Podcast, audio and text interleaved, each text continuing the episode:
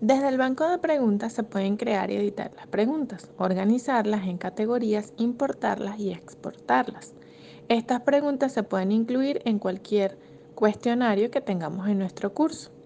La gestión del banco de preguntas se realiza desde la página principal del curso, en el icono de administración, que es el cilindro. Pulsando allí en aún más, aparece la opción que podemos apreciar en pantalla para gestionar el banco de preguntas dentro de nuestro curso en línea.